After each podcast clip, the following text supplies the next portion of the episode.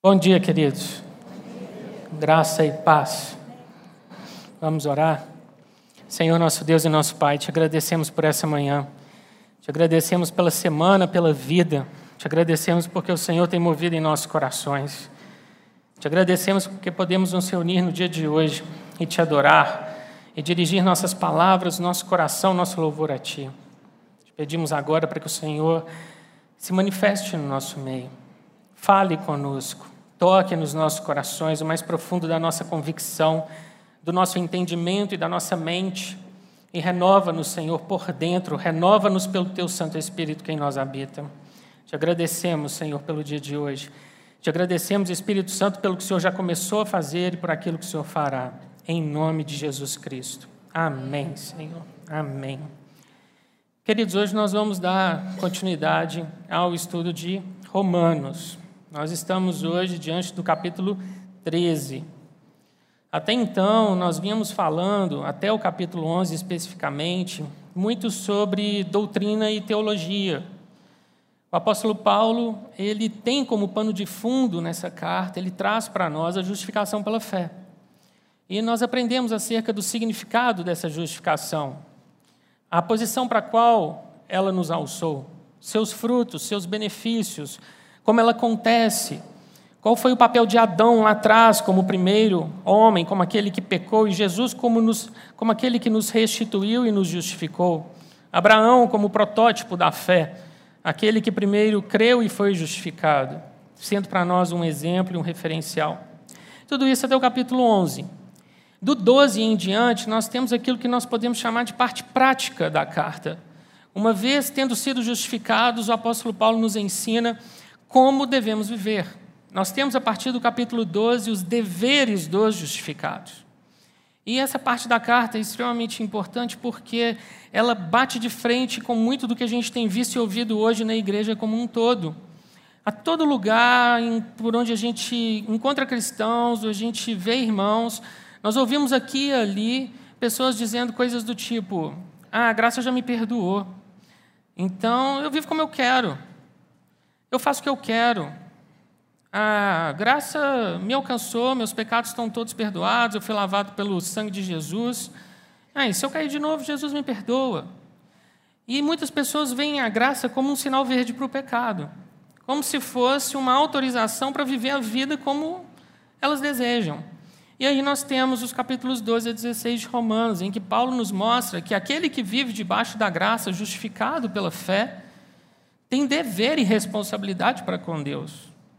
E é por isso que esses capítulos são importantes, porque eles contêm mandamentos, mandamentos pelos quais nós devemos viver, mandamentos que devemos praticar.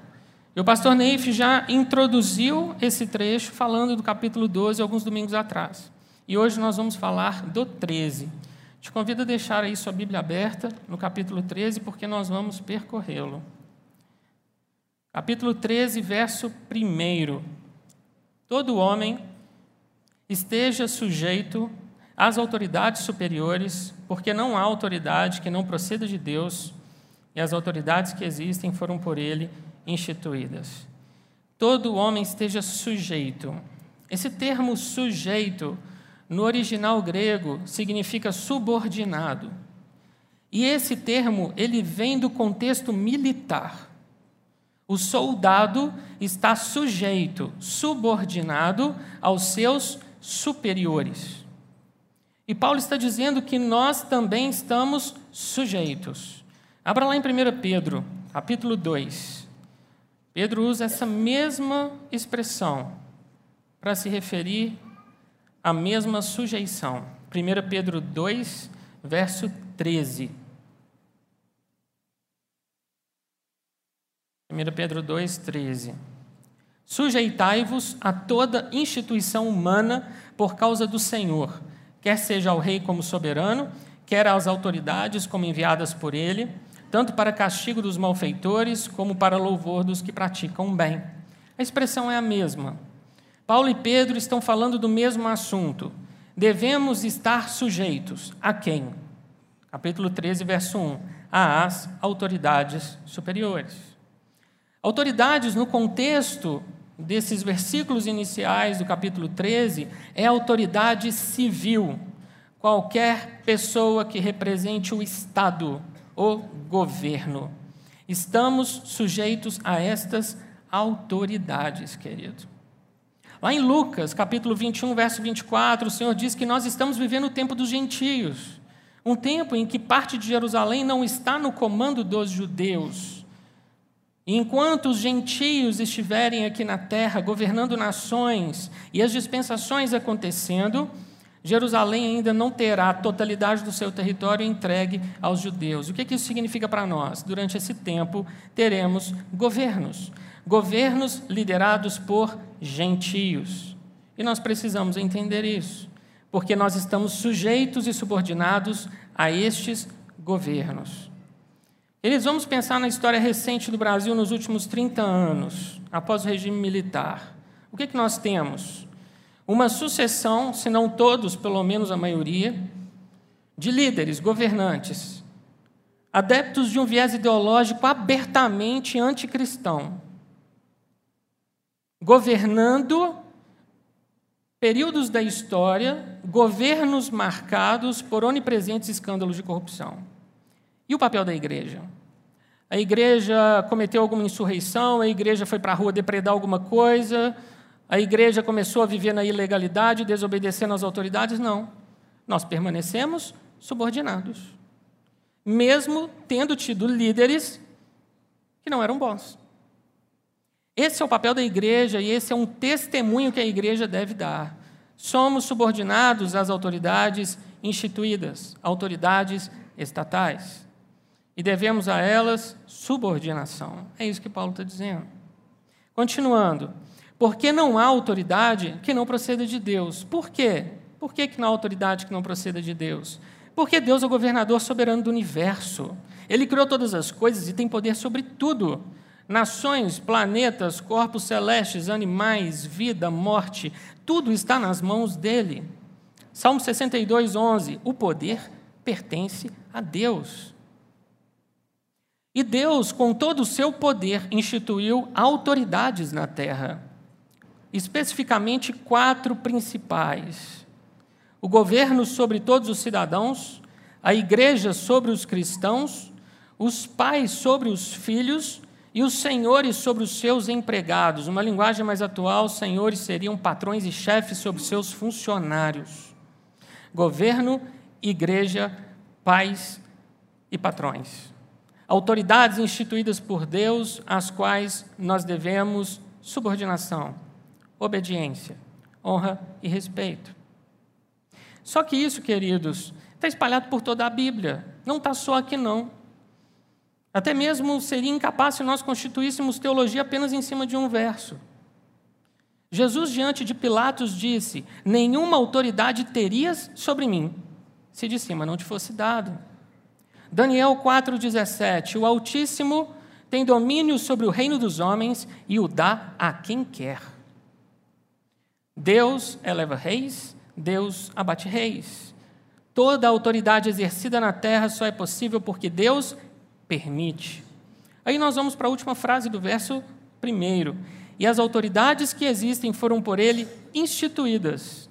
As autoridades foram instituídas, criadas, colocadas ali onde estão por Deus. Queridos, quando a gente lê um verso como esse, a gente se pergunta: quando isso começou? Tudo tem um começo.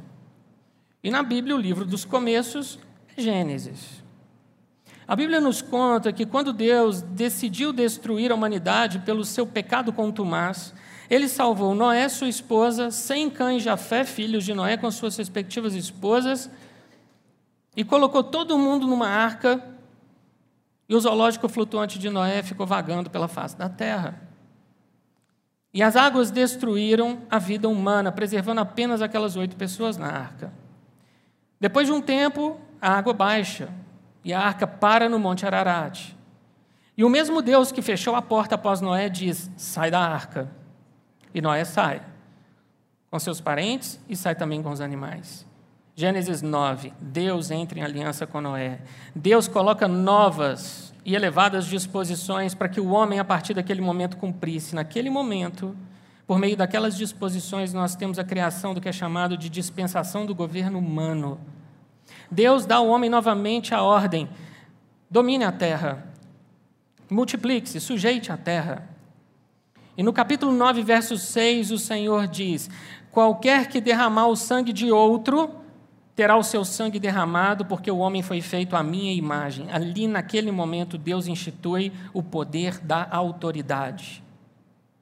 A autoridade que tem competência para julgar. Um homem derramou o sangue de outro. Quem vai resolver esse conflito? Uma autoridade. E, se necessário, o sangue dele será derramado.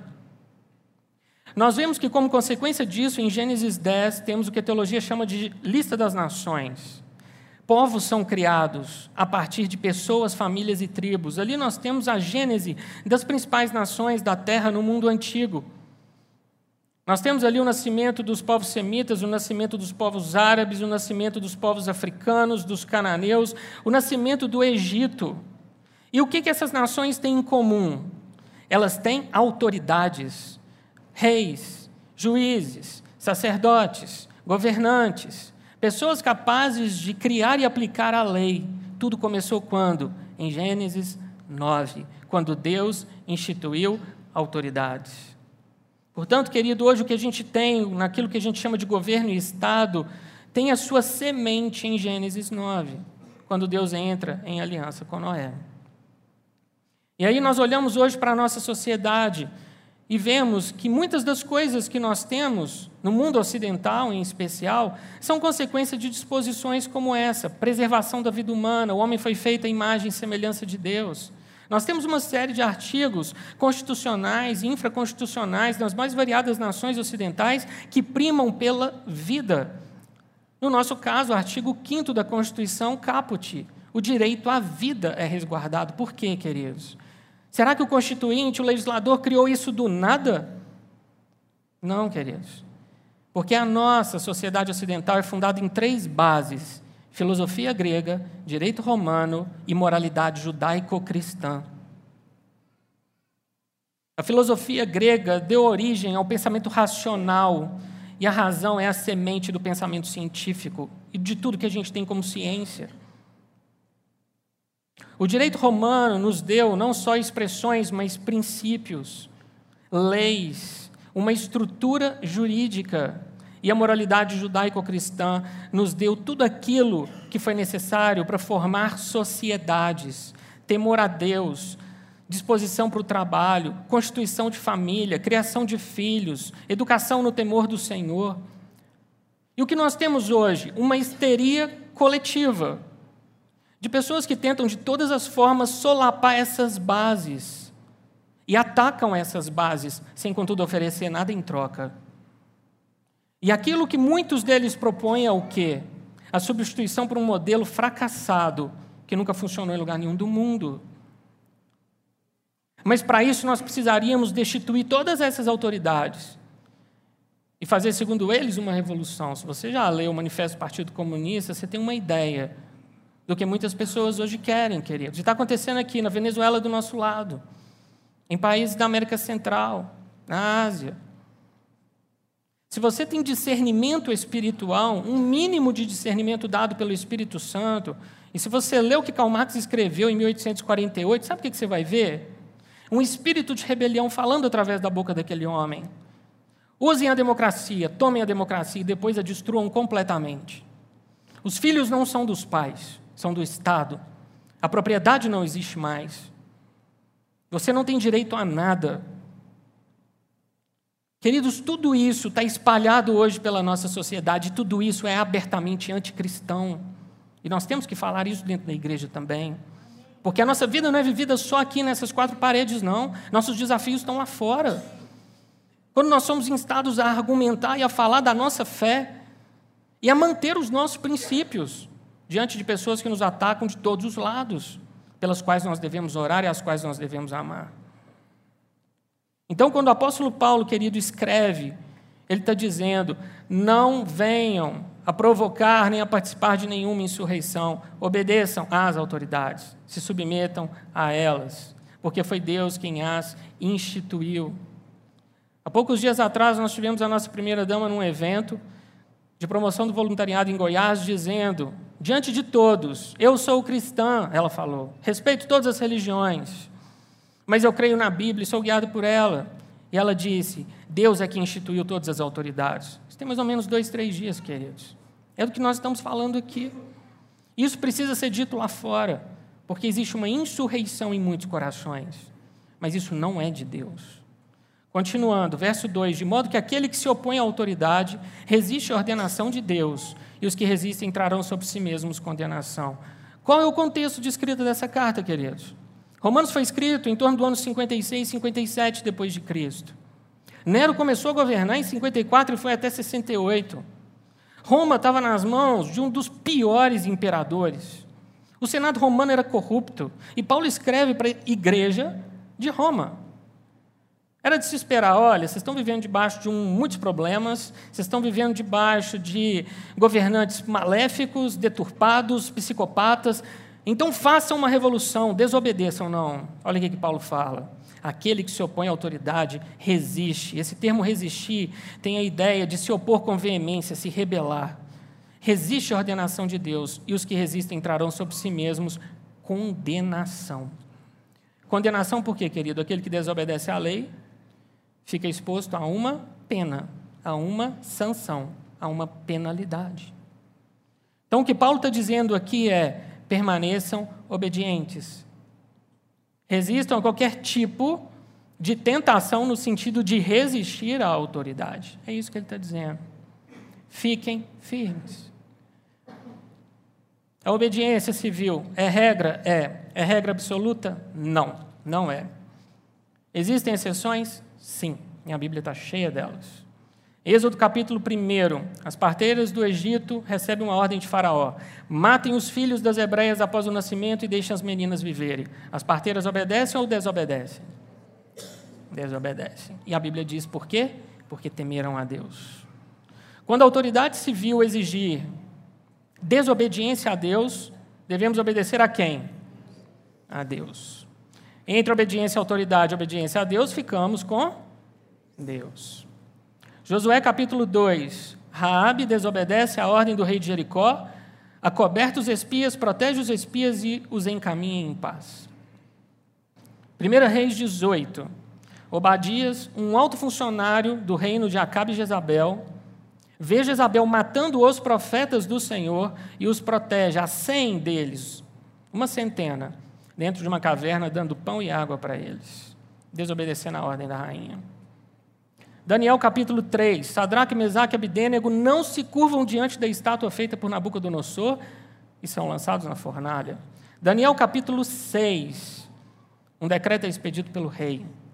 Todo aquele que fizesse uma oração a qualquer divindade que não fosse o rei num prazo de 30 dias, seria lançado na cova dos leões. E Daniel entra na sua casa, abre as janelas, na direção de Jerusalém e ora ao Senhor. E é lançado na cova dos leões. Ele desobedeceu. Apocalipse capítulo 13: Os santos que se converterão durante a tribulação. A Bíblia diz que durante esse tempo nós já não estamos mais aqui, a igreja foi arrebatada, mas muitos crerão tardiamente. E aqueles que crerem não se curvarão diante da estátua feita pelo anticristo e não prestarão culto a ela anticristo fará mais ou menos aquilo que Nabucodonosor fez no passado. E a Bíblia diz que eles serão decapitados. Provavelmente aquele famoso instrumento da Revolução Francesa, a guilhotina, será novamente reutilizada e utilizada contra os santos do Senhor nesse período. Talvez esse seja o último exemplo de desobediência civil. É a regra, não, mas ela existe, querido. é importante que nós saibamos. Quando estivermos acuados por uma autoridade e não oramos a Deus para que isso nunca aconteça em nossa nação. Devemos sempre obediência ao Senhor. Sempre, querido. Aí a gente fala dessas coisas e algumas pessoas dizem: ah, não, eu sou crente, eu não devo mexer com essas coisas. Política não é para nós. Charles Spurgeon, queridos, chamado de príncipe dos pregadores. Certa vez, pregando num domingo como esse de manhã, ele disse, lá atrás, no século XIX: Muitas vezes ouço dizer, não traga religião para a política, pois é exatamente para aí que ela deve ser trazida e colocada diante de todos os homens como um candelabro. Tabernáculo Metropolitano, Londres, 1881. Queridos, nós somos crentes aqui, crentes lá fora. Ah, mas eu sou um peregrino nessa terra. Eu espero pelo reino, eu também espero. Mas até que o reino de Deus chegue, nós estamos aqui no reino dos homens. Nós comemoramos essa semana 502 anos da reforma protestante. O mundo mudou depois que Lutero colocou aquelas 95 teses na porta do castelo de Wittenberg. A sociedade alemã mudou. E, queridos, nós somos chamados nessa geração para fazer a mudança que precisa na nossa nação. O Senhor não criou uma geração de apáticos, de letárgicos, mas uma geração forte, intrépida e corajosa. Nós somos filhos do Altíssimo, nós estamos do lado vencedor, nós estamos do lado da verdade. E o Senhor levanta a sua igreja hoje com poder e autoridade, porque as nossas lutas, querido, não são travadas nas ruas, mas com o joelho no chão em oração. Principados de imoralidade, corrupção, prostituição, tudo isso que a gente vê inserido na nossa cultura, e que não só vem de cima, não, querido, vem de baixo também. Nós somos a voz profética desses dias. Nós somos a nação santa. Nós somos os escolhidos de Deus. E Deus não nos colocou nessa geração à toa. Você não nasceu, querido, por acaso nesta época. Mas a responsabilidade sobre a mudança do nosso Brasil está nas tuas mãos. Na mão de todo aquele que tem o nome de Jesus Cristo gravado no coração e que ora. E para isso, queridos, nós temos que ser uma igreja que segue os mandamentos do Senhor. Continuando, verso 3: Porque os magistrados não são para temor quando se faz o bem, e sim quando se faz o mal. Queres tu não temer a autoridade, faz o bem, terás louvor dela. Magistrado para nós é a ideia de juiz. Mas Paulo utiliza essa expressão no sentido mais amplo possível. Juiz, comandante militar, rei, monarca, governante, presidente, qualquer autoridade. E vamos nos lembrar, nós temos um livro na Bíblia dedicado a biografias de homens assim. O nome desse livro é Juízes. Gideão, ele não foi só um líder militar que livrou o povo de Israel dos midianitas, ele foi um juiz. Ele foi um governante. E ele cumulava essas três funções: juiz, governante e comandante militar. E Paulo está dizendo: qualquer pessoa que represente o Estado merece ser obedecido. Queres tu não temer a autoridade? Faz o bem, terás louvor dela. Deus instituiu a autoridade para reprimir o comportamento mau e premiar o comportamento bom. Queres não ter medo? Obedeça. Verso 4. Visto que a autoridade é ministro de Deus para teu bem. Querido, aqui nós vamos transformar em divino cada pessoa que ocupa um lugar no Estado, não. O que o Senhor está dizendo é que foi Ele quem permitiu que aquela pessoa estivesse ali. Nesse sentido, ela é ministro de Deus. Entretanto, se fizeres o mal, teme, porque não é sem motivo que ela traz a espada, pois é ministro de Deus, vingador para castigar o que pratica o mal. A autoridade tem poder de polícia. A autoridade pode, por Deus, empregar força quando necessário, para reprimir e conter o comportamento mal e premiar o comportamento bom, para manter a ordem. Isso está na palavra. Verso 5: É necessário que lhe estejais sujeitos, não somente por causa do temor de punição, mas também por dever de consciência. Querido, a gente obedece à lei, não porque a gente fica naquele limite do tipo, ah, ninguém está vendo, então eu faço errado. A consciência fica pesada. O que Deus está dizendo é que a gente obedece à ordem, obedece à lei, por um dever de consciência, para que a gente possa colocar a cabeça no travesseiro e dormir tranquilo. Aquele que está sonegando não consegue dormir tranquilo. Aquele que está viajando no limite altíssimo de velocidade não consegue ficar tranquilo, porque se alguma coisa acontecer, a culpa vai ser dele. O que o Senhor está dizendo é: obedeçam, para que vocês tenham uma consciência tranquila. Continuando, por esse motivo também pagais tributos, porque são ministros de Deus, atendendo constantemente a este serviço. Por esse motivo, qual motivo? Porque a autoridade foi instituída por Deus, ele tem o direito de cobrar tributos. Pagai tributos, tributos do grego foros, que significa todo tipo de tributo. Tributo é gênero, imposto é espécie. Tributo abarca, abarca hoje para nós imposto, taxa, contribuição, tudo que nós devemos ao Estado deve ser pago. Naquela época, queridos, o Novo Testamento Não vamos achar que a vida era menos onerosa do que hoje, não, porque era pesada. O tributo que Paulo está mencionando aqui no contexto do Novo Testamento era uma espécie de imposto híbrido. Cada cabeça do império, uma vez por ano, tinha que pagar um imposto, que seria hoje a soma do imposto de renda com o imposto sobre propriedade. Seria um IPTU mais imposto de renda. Uma vez por ano, toda cabeça, toda pessoa do império tinha que pagar esse tributo. E quando um povo era dominado por um governante estrangeiro, esse tributo ficava ainda mais pesado. Porque os governantes estrangeiros, para se manter no poder e cuidar do seu próprio país, eles oneravam os povos estrangeiros. Davi fez isso com os filisteus e os povos ao redor. A vida em Israel naqueles dias não era fácil. E a palavra do Senhor está dizendo que os governantes cobravam, e cobravam pesados tributos. Por que, que Mateus não era bem visto? Porque ele era um coletor, ele era um fiscal, ele trabalhava para os romanos. Os judeus o consideravam um pária. Como assim? Você é como nós somos, você é um compatriota nosso e está pegando dinheiro nosso para passar para os romanos? Eles não entendiam que aquilo era uma obrigação. Continuando. Pagai a todos o que lhes é devido, a quem tributo, tributo, a quem imposto, imposto, a quem respeito, respeito, a quem honra, honra. Deus usa aqui a palavra pagai, a poder domínio, que significa quitar o que é devido. Imposto diante de Deus é dívida seja imposto, seja tributo, seja qualquer tipo de tributo. E dentro desse contexto, o apóstolo Paulo usa a honra e o respeito. E nós estamos falando de autoridades, então ele está dizendo: autoridades civis merecem honra e merecem respeito. Isso é o mínimo. Verso 8: A ninguém fiqueis devendo coisa alguma, exceto o amor com que vos ameis uns aos outros, pois quem ama o próximo tem cumprido a lei. O verso 8 ele é um verso de transição entre os versos anteriores que falam de obediência civil e os versos seguintes que vão falar de um dos principais mandamentos, o amor ao próximo. E o Senhor está dizendo aqui: a ninguém fiqueis devendo coisa alguma.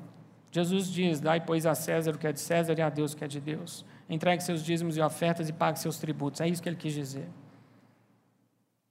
Além disso, queridos, nós temos que honrar a nossa palavra.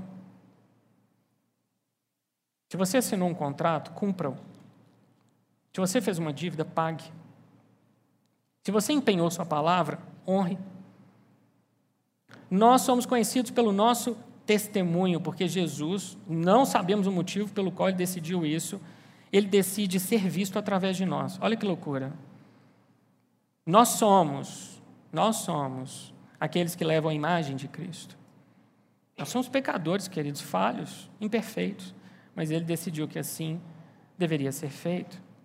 Portanto, nós devemos honrá-lo com tudo que está nas nossas mãos e com tudo aquilo que sai dos nossos lábios.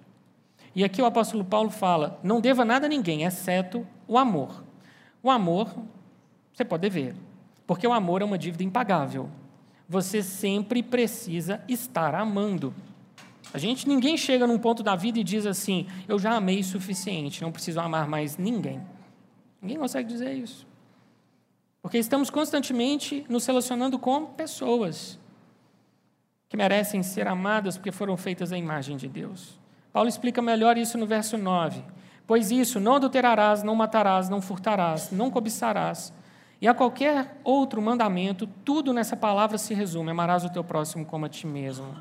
Paulo está citando aqui quatro dos dez mandamentos da lei. Vamos nos lembrar, querido, não estamos debaixo da lei de Moisés, no entanto, no entanto, vários mandamentos da lei de Moisés são validados no Novo Testamento, os quais não obedecemos mais na força do nosso braço, mas na força do Espírito Santo que vive em nós. E Paulo está dizendo aqui: se vocês amarem o próximo, tacitamente, implicitamente, sem até mesmo nem perceber, vocês vão estar cumprindo a lei. Em especial os mandamentos relacionais, que são esses quatro: não adulterarás, não matarás, não furtarás e não cobiçarás. Tiago cita no capítulo 2, verso 8, o mesmo mandamento. Jesus fala do mesmo mandamento, ele permeia todo o Novo Testamento. Ame o próximo, ame o próximo. E esse amor, querido, não é amizade, esse amor não é afeto, esse amor não é carinho e também não é paixão. É você procurar o bem-estar do outro como você procura o seu. É tratar o outro com a educação e a civilidade que você gostaria de ser tratado.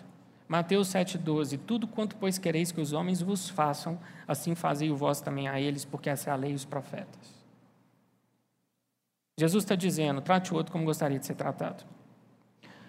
Os filósofos gregos tinham esse mandamento num aspecto negativo. Não trate o outro como não gostaria de ser tratado. Jesus pega e inverte.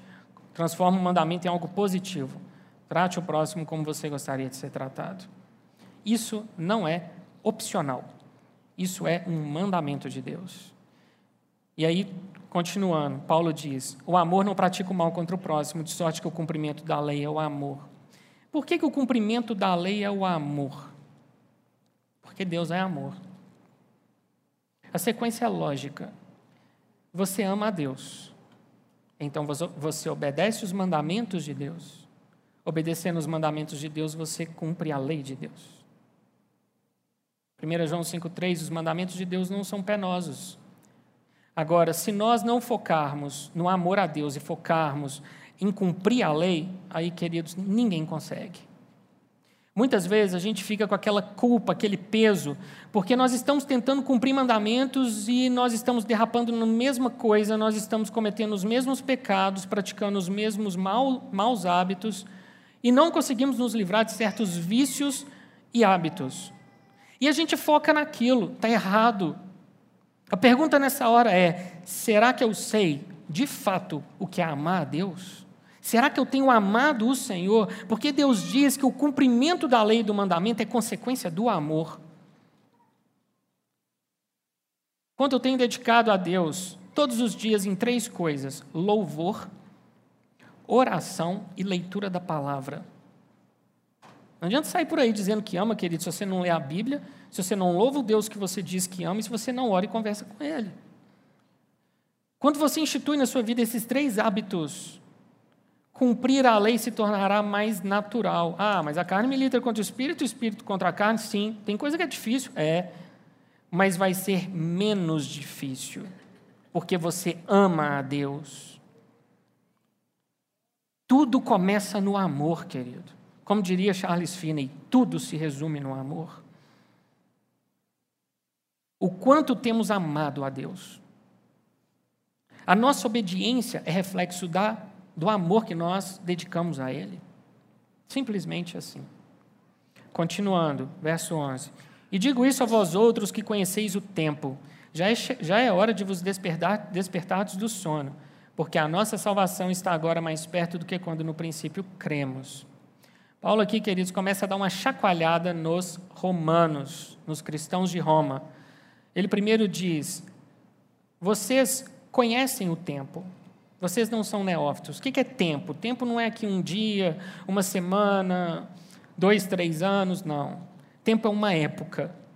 Apocalipse 1, 3. Bem-aventurados aqueles que leem, aqueles que ouvem as palavras da profecia e guardam as coisas nela escritas, pois o tempo está próximo o tempo da segunda vinda, o qual só o Pai conhece. Então Paulo começa a despertar que os romanos, olha, sabendo que o tempo se aproxima, como vocês têm que viver? Já é hora de vos despertardes do sono. Querido, sono raramente é uma expressão usada num contexto positivo no Novo Testamento. Sono aqui é apatia espiritual, letargia, indiferença para com as coisas de Deus. Paulo pega os romanos pelos ombros e chacoalha e fala: oh, vocês sabem das coisas, vocês entendem as coisas de Deus, mas está na hora de vocês acordarem. Vocês estão tocando a vida como se. como apáticos, como se as coisas não fossem acontecer. Porque a nossa salvação está agora mais perto do que quando no princípio cremos. Paulo dá um motivo para eles acordarem. Olha, a última etapa da salvação é glorificação, seu corpo ser revestido de glória como de Cristo. Acorde, porque esse momento está chegando. E esse momento está mais perto do que quando no princípio cremos. Ou seja, estamos hoje mais próximos da vinda do Senhor do que no dia da nossa conversão. Isso é óbvio, isso é lógico. Paulo então está dizendo: ora, olha, a cada dia que passa, estamos mais perto da vinda do Senhor Jesus. Portanto, despertem do sono, saiam da letargia. Vai alta a noite e vem chegando o dia. Deixemos, pois, as obras das trevas e revistamo-nos das armas da luz. Vai alta a noite. Querido, o que isso significa? A Bíblia diz que no momento da crucificação, trevas tomaram conta da face da terra. Depois de um tempo, essas trevas, esse céu fechado, passou. E aí a palavra fala que Jesus ressuscitou, permaneceu entre nós, ascendeu aos céus. Só que o mundo continua como se fosse uma noite prolongada. O mundo continua em trevas. Paulo fala lá em 1 Tessalonicenses 5 que é de noite que as pessoas se embebedam, que é de noite que as pessoas cometem toda forma de pecado, como se elas não fossem ser vistas por Deus. Só que esse tempo de negridão, esse tempo de escuridão, o Senhor diz que está acabando, porque vai alta a noite. A noite não está no começo, não, ela já está no fim. E glória a Deus por isso. E vem chegando o dia. Que dia é esse? O dia da volta do Senhor Jesus. O dia já está chegando, está raiando um novo tempo de um novo reino, de um rei que espera por estar conosco, que espera por reinar ao nosso lado, porque somos herdeiros de Deus, mas com Ele nós somos co-herdeiros. Herdaremos juntos, reinaremos juntos, viveremos juntos. Isso é o que nos espera, querido. Paulo continua dizendo: deixemos, Paulo está chacoalhando de novo os romanos Deixa para trás, abandone as obras das trevas. Olha, vocês são filhos o quê? Do dia. Vamos lá para 1 Tessalonicenses 5.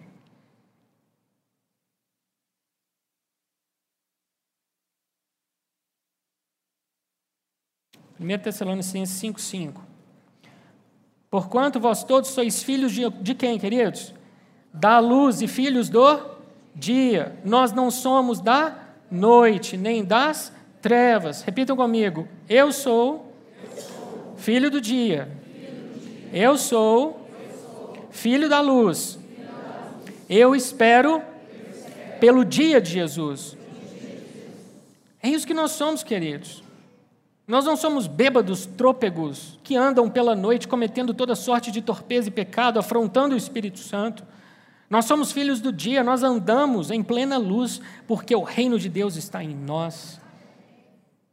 Enquanto o mundo jaz em trevas, existe um caminho, uma vereda iluminada diante dos nossos passos, que é a luz de Jesus Cristo. Eu sou a luz do mundo, quem me segue não andará nas trevas, pelo contrário, terá a luz da vida. Eu e você temos a luz da vida, porque isso é uma promessa.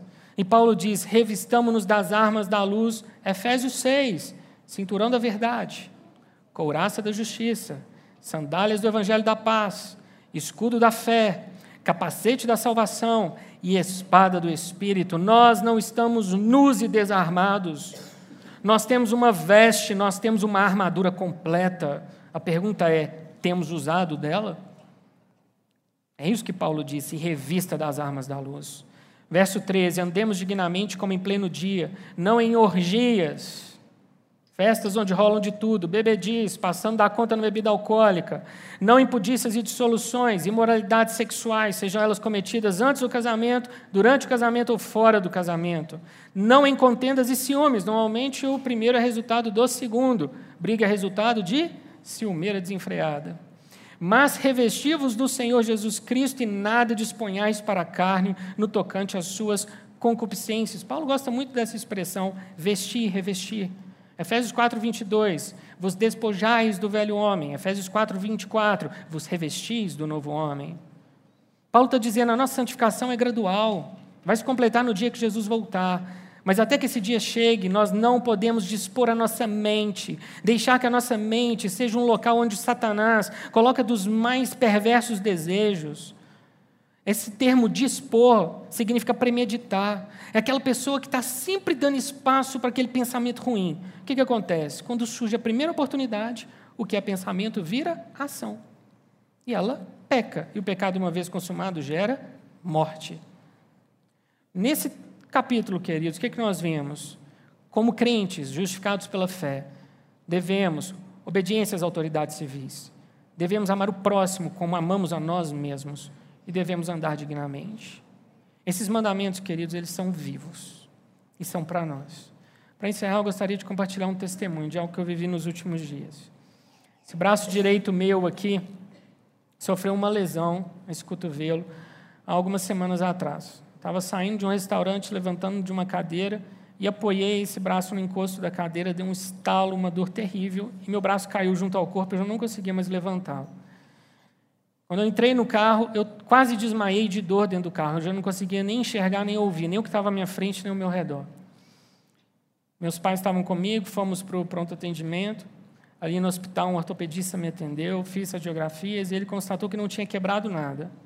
Eu caminho, queridos, com base numa palavra que está lá no livro de Salmos, que foi dirigido ao nosso Senhor Jesus Cristo, que diz: Nenhum dos seus ossos jamais será quebrado. E naquele dia, o médico me examinou, eu estava com muita dor. E ele falou: Nada quebrou, mas é importante que você consulte um ortopedista de cotovelo, ombro e cotovelo. E o que estava mais próximo, mais disponível, era quatro dias depois. Me receitou um remédio muito forte, voltei para casa. Já era no fim do dia. Eu lembro que quando eu deitei à noite, eu não tinha posição para dormir. Eu estava literalmente chorando de dor na minha cama. E aí eu orei, queridos. Eu falei, Senhor, muitas coisas o Senhor tem falado comigo, coisas às vezes que não são nem para mim. Mas eu quero que nessa noite o Senhor me visite e fale algo para mim em relação a esse braço. Era uma e doze da madrugada. Eu acordei, eu estava ensopado de suor. Eu tinha acabado de ter um sonho.